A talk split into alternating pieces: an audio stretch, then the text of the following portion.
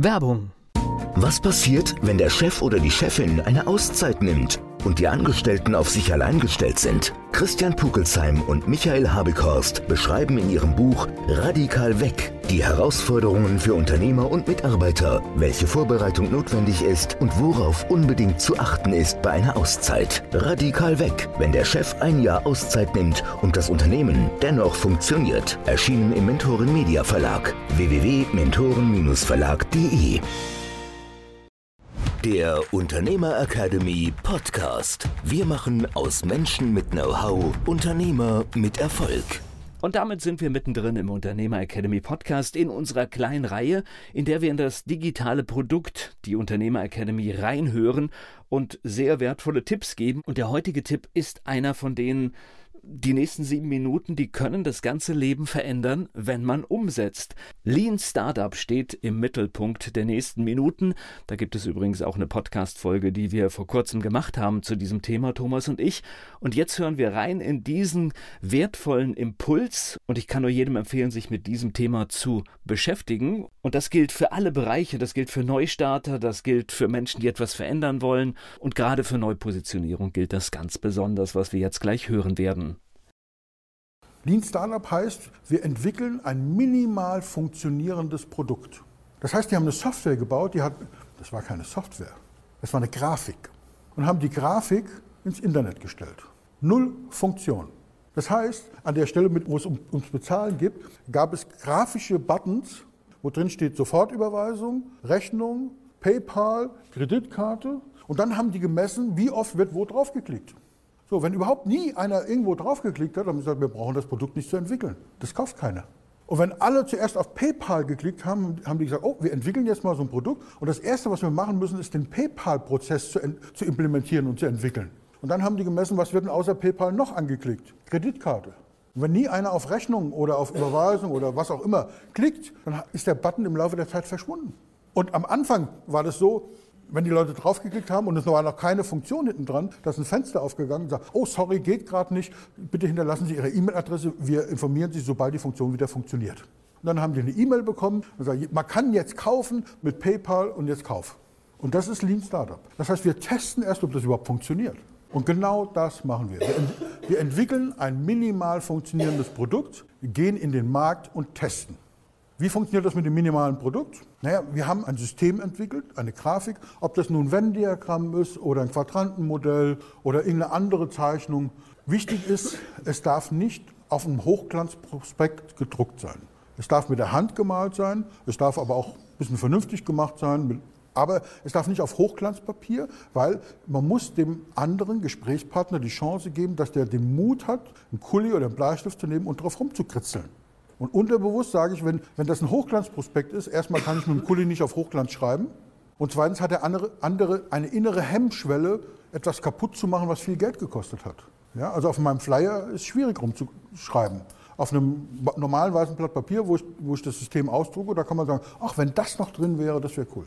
So, und dann, wir haben über Social Media gesprochen, wir haben über Business-Netzwerke gesprochen. Und dann sage ich, wer könnte denn zu meiner Zielgruppe passen?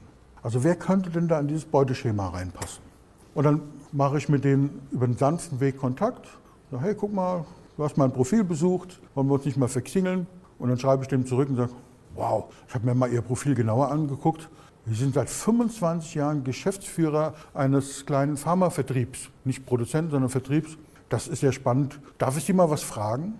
Ich komme auch aus der Pharmabranche und habe mich letztes Jahr selbstständig gemacht und habe gedacht, da läuft so viel schief in dieser Branche und deswegen habe ich ein anderes System entwickelt, einfach um Dinge anders zu machen. Und ich bräuchte mal von jemand, der aus der Branche kommt, ein ehrliches Feedback. Ich möchte mal gern mit jemand reden, der Ahnung hat, weil er aus der Branche kommt. Wissen Sie, mein Berater, der sagt, das ist alles geil. Ist ja auch kein Wunder, der kriegt Geld dafür.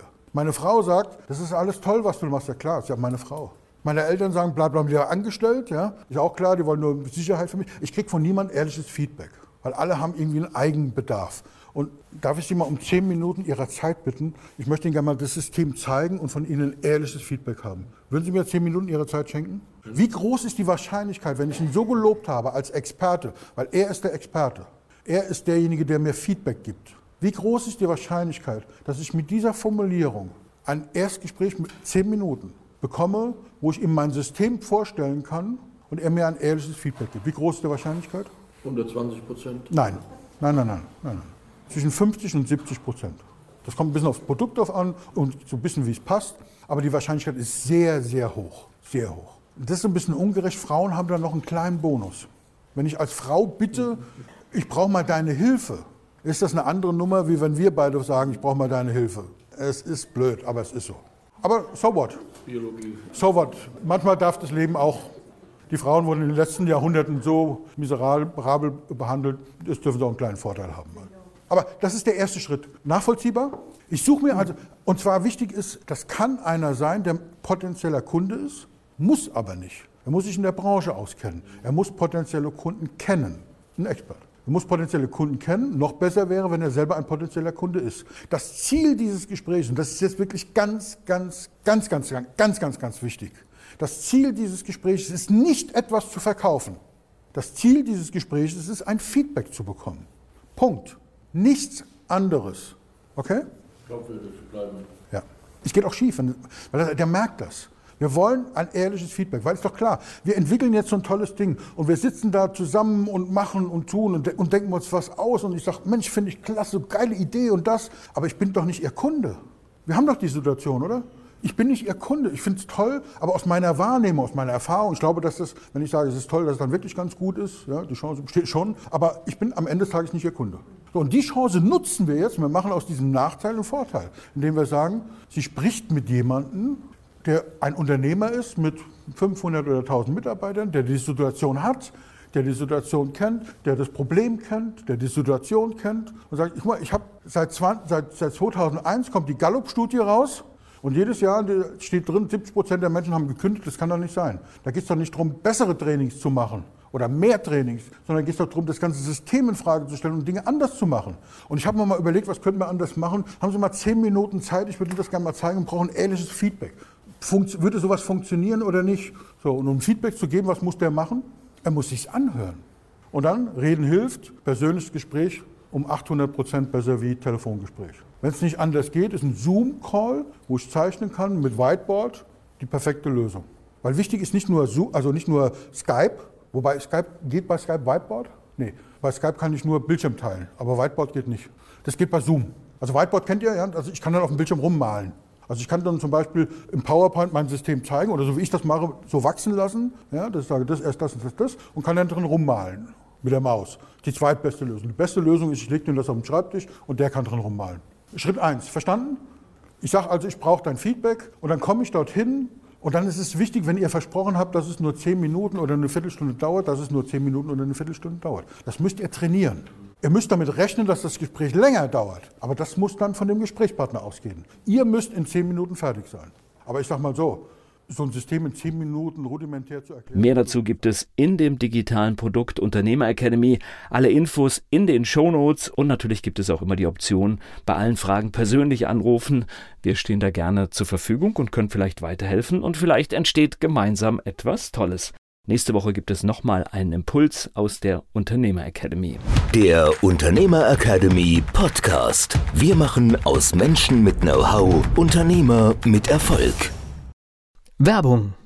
Was passiert, wenn der Chef oder die Chefin eine Auszeit nimmt? und die Angestellten auf sich allein gestellt sind. Christian Pukelsheim und Michael Habekorst beschreiben in ihrem Buch Radikal weg die Herausforderungen für Unternehmer und Mitarbeiter, welche Vorbereitung notwendig ist und worauf unbedingt zu achten ist bei einer Auszeit. Radikal weg, wenn der Chef ein Jahr Auszeit nimmt und das Unternehmen dennoch funktioniert. Erschienen im Mentoren Media Verlag www.mentoren-verlag.de